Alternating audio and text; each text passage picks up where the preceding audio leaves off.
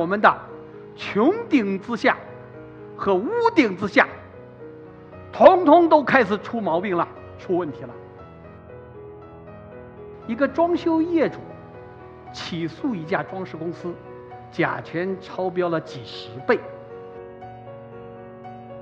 这些年，中国生产了多少甲醛呢？中国人生产了一千二百万吨，绝大多数释放到我们的室内空间里头来了。那这个事情难道就解决不了了吗？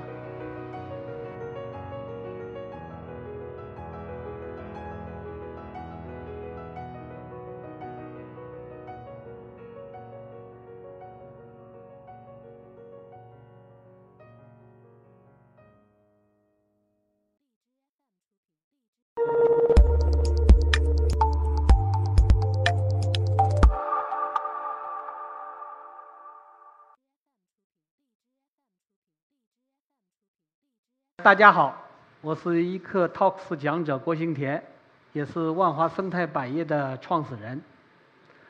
很高兴有这样一个机会，呃，在一课的时光跟大家一起分享一下我的个人的一些经历。那么最近这一段时间，不知道大家是否注意到，在这个互联网媒体上，呃，有一有这么几件这个装修的污染事件。那么集中的爆发，那么都指向了一个问题，那就是装修的污染。那么装修的污染里头，最终大家指向了一个产品，那么它的化学名称叫甲醛。甲醛这个东西是个什么东西呢？其实这是一个非常常用的化学用品。那么过去。这个东西主要用来干什么呢？哎，主要是用来做动物的标本的保存、防腐用的，以及我们过去没有数码相机的时候，咱们洗照片的定影液，哎，包括一些消毒等等，会用到这个物质，还有一些化学品。那么进入改革开放以后，那么中国。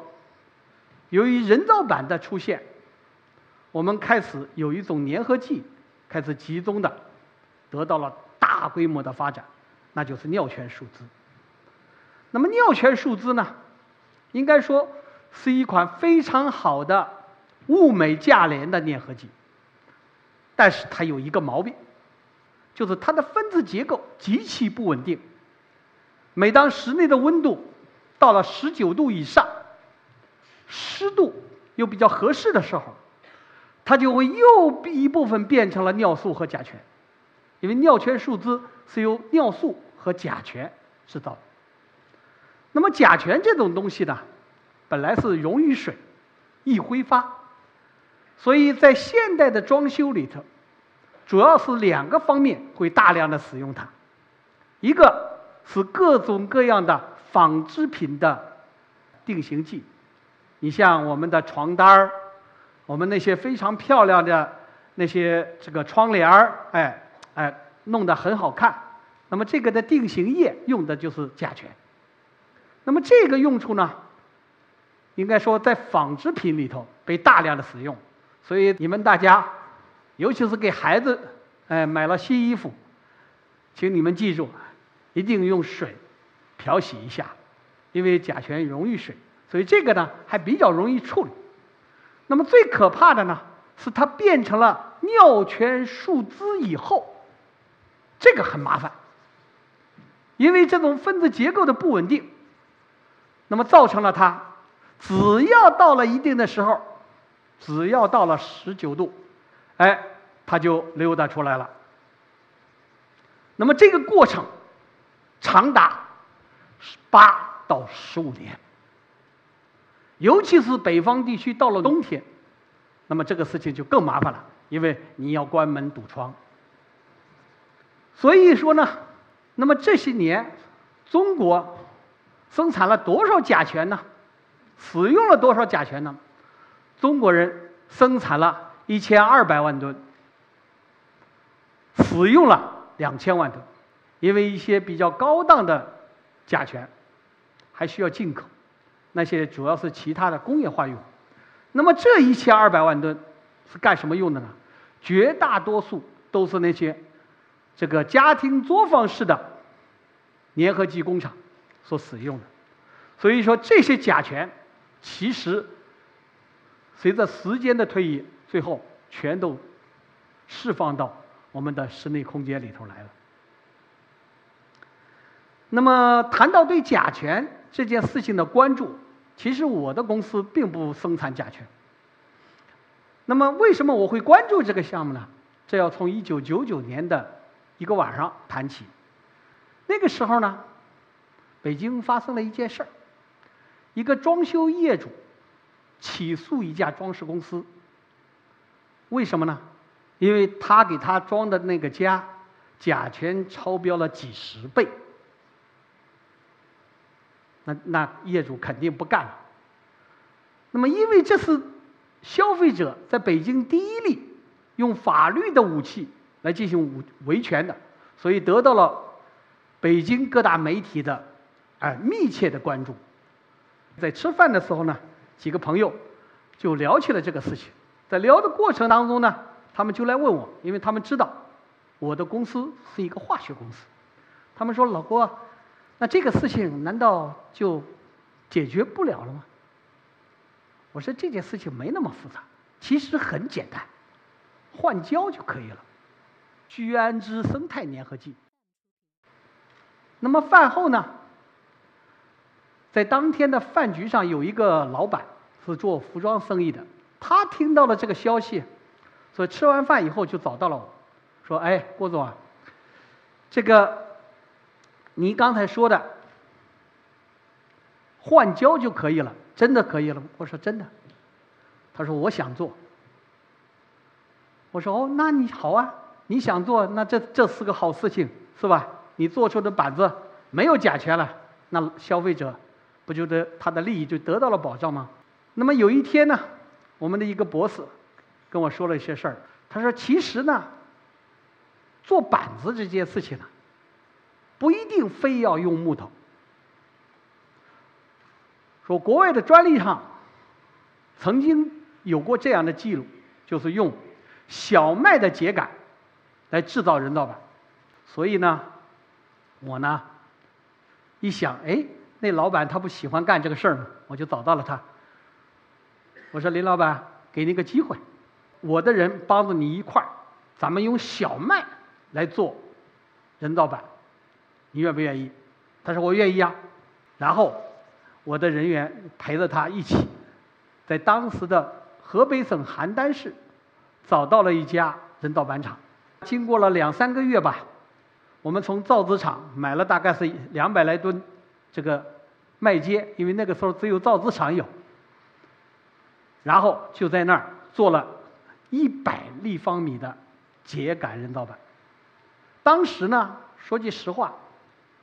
我也稀里糊涂，我并没有意识到，这是中国第一张秸秆人造板的诞生。那么，板子做出来了，我说那咱得把它做成家具看看能不能行啊？我的昌平有个研究院，我就拿出了一层楼，哎，五百多平米，我说你给我搞个装修吧。那么在装修的这个过程当中呢？中国大气检测中心的主任应该派了一个队伍，在我那个地儿，从开始拆除前室内空气的样本是什么样，拆除后，哎，拆的空空荡荡，所有的门窗全部卸掉，和室外一样，那个的空气标准是什么样？然后装修完了以后，又进行了一次检测，检测的结果。让所有的人感到非常的惊讶，为什么呢？出来了一个很奇怪的结果，那就是装修完了的室内空气的质量优于当时的北京的室外的空气。我说这不可能啊！这是为什么？大家就开始找原因，是不是仪器错了？还是哪儿搞错了？那么最后查了一遍，没错啊。正是因为这样一件事情，让我开始关注了这样一个行业，就是中国的人造板行业。为了支持中国的家具产业，为了支撑中国的人造板产业，我们中国人需要一年砍掉一个大兴安岭。那么这个时候，我们国家产生了那么多的没有用的十七亿吨的农作物的秸秆。如果我们能够把这百分之二十的农作物变成板子，那么我们国家就可以封山育林了。所以，我当时就提出了一个说法，叫以草代木。这个时候呢，由于我已经成功的做出了第一次的人造板，那么国内呢，就出现了很多的公司开始尝试这个产业。这件事情真的是没那么容易，因为秸秆表面会有一层蜡状物质，大家你看它下雨以后，你会发现它的表面亮晶晶的，对吧？那么这层蜡蜡状物质是叫二氧化硅。二氧化硅是什么？沙子、玻璃就是二氧化硅。所以这个这个东西呢，它就像不粘锅一样，它粘不起来。其实很简单，换胶，换聚氨酯生态粘合剂，学名叫异氰酸酯。因为这个粘合剂呢。它并不是物理的粘接，它其实是跟秸秆里头的纤维进行反应，形成了一种新的物质，叫氨基甲酸酯，啊，里面还会形成一些聚尿等等，那么最终把这个产品粘接起来。所以到目前为止，秸秆板只能用这个粘合剂粘，没有第二。那么这个粘合剂呢，它最大的特点是什么呢？那就是它分子结构不像尿醛树脂，极其稳定。所以聚氨酯可以用来做什么呢？做的东西很多。其实你们在家每个人身上或多或少都会有聚氨酯的，只是你不知道。你像我们穿的，我的这个啊，polo 衫儿，里面肯定含的氨纶丝，是吧？你们穿的袜子等等紧身衣服。我们的汽车里面，除了玻璃和钢铁，你所手能看到的东西都是聚氨酯做的，哎，包括我们的人工的心脏的瓣膜啊，人造的血管，都是这个产品做的。因为聚氨酯这个化学品，它呢是目前在这个 石油化工品的二十一个门类当中，是应该说是性能最好，也是价格最贵的一个行业。那么万华碰巧是中国，也是全球，哎，七大供应商之一，也是中国唯一的供应商。目前万华这个已经做到了全球第一。由于这样一种粘合剂的出现，使得很多我们天然的含纤维的一些植物都可以其实来替代树木。到了两千零六年的六月份，一个工业化的秸秆板。开始正常的批量的出来，那么产品出来了，得起个好名儿啊。后来一琢磨，我们这个板子用的是这个呀，这就是我们古代叫禾嘛，雨露滋云，禾苗状啊。所以它它是用草做的呀，用用我们的农作物秸秆做的嘛，那那就是禾嘛。所以，我叫叫荷香板。我们这个板子获得了国家科技进步二等奖，应该说这是人造板领域的唯一的一个国家级奖。我们的粘合剂获得了国家科技进步的一等奖。我们的产品在美国是免检的。十八大以后，我们习总书记提出了绿水青山。就是金山银山。这个时候，我们秸秆板的春天才是真的来了。那。那么根据我这个产品的特点，我的产品最大的特点是什么？第一，就地取材；第二，遍地都是。那我就可以以一种新的产业模式，来重新的规划中国的人造板和家具产业。所以这个时候，我提出了一种新的叫分布式的绿色大家居产业集群，未来要建三年要建五百万立方米。一条生产线，差不多应该是二十五万立方米左右，也就是说，我需要在二十个省进行布局，可以带动一千个亿的家居产业。那么未来，那么五百万，应该说已经是全球最大的绿色板材的企业了。我觉得，作为一个企业家。他最应该做的，就是能够为这个社会的价值的创造者。